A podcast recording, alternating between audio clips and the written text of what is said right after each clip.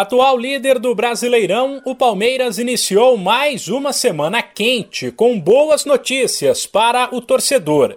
No domingo, o time recebe ninguém menos que o Atlético Mineiro, segundo colocado no Nacional, e poderá ter reforços.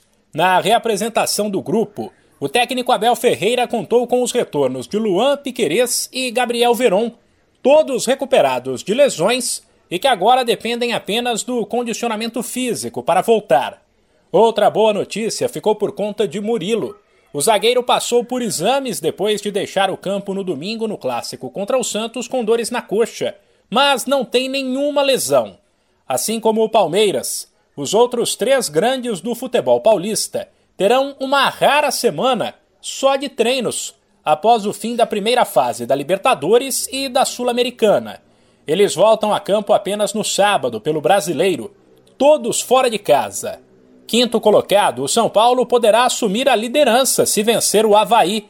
Porém, já se sabe que o técnico Rogério Ceni terá problemas, uma vez que Rafinha e Igor Gomes estão suspensos. Na reapresentação, o time ainda trabalhou desfalcado de Arboleda, que está com a seleção do Equador, e Caio e Beraldo, que estão com o Brasil sub-20. Sem falar nas ausências dos machucados Thales Costa, Nicão e Gabriel Sara.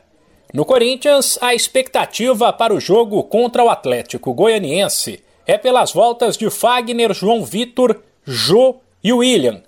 Todos se recuperam de problemas físicos, receberão uma atenção especial da comissão técnica e, com uma semana inteira de trabalho, a chance de o quarteto ser liberado aumenta. Para fechar, no Santos, que vai encarar o Atlético Paranaense, a boa notícia fica por conta da renovação do contrato com o lateral esquerdo Lucas Pires. Titular absoluto do Peixe, ele recebeu um aumento de salário e fica no clube pelo menos até maio de 2026, com uma multa rescisória na casa de 150 milhões de reais. De São Paulo, Humberto Ferretti.